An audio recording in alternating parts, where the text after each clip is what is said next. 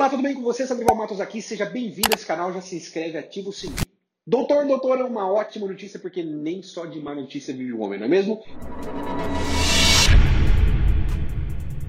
A sociedade individual de advocacia já não pagava, já não pagava anuidade e isso é um ponto muito positivo para constituir um CNPJ. Agora, desde 2020, a sociedade pluripessoal também não paga anuidade. Em muitos casos, os advogados podem pagar até 83% menos imposto do que pagam na pessoa física ou que pagariam. Por quê?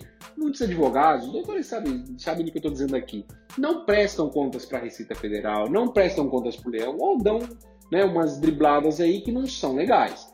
E a Receita Federal tem autuado. Então, para você fugir disso, como você faz? Abra um CNPJ e tributa da melhor forma possível, da forma mais barata possível. Essa é a recomendação para quase 100% de advogados. A não ser que os seus rendimentos não passem ali de 2, 3 mil reais mensais ainda, aí não vale a pena é, abrir um CNPJ. Mas se passa, é ideal que você já procure é, abrir um CNPJ. E uma coisa importante aqui, só um disclaimer rapidinho para a gente caminhar para o final desse vídeo, que é um vídeo bem curto é, você não tem que ficar preocupado assim, ah, mas eu recebo horário de vez em quando. Então procure se preocupar em criar renda mensal.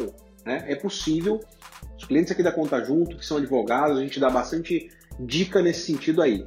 É possível que você crie receita recorrente e aí você não precisa ficar à mercê de quando você recebeu honorários, você ter que pagar imposto, porque você vai ter renda recorrente todos os meses, você precisa estar prestando contas desses valores. Doutor, doutora, se você precisa de um serviço de contabilidade para advogado eficiente, rápido, com uma comunicação super fluida, você precisa conhecer o nosso serviço. Vai estar aqui na descrição do vídeo o link para nossa página para você conhecer um pouquinho mais. Um grande abraço, te vejo no próximo vídeo. Tchau, tchau.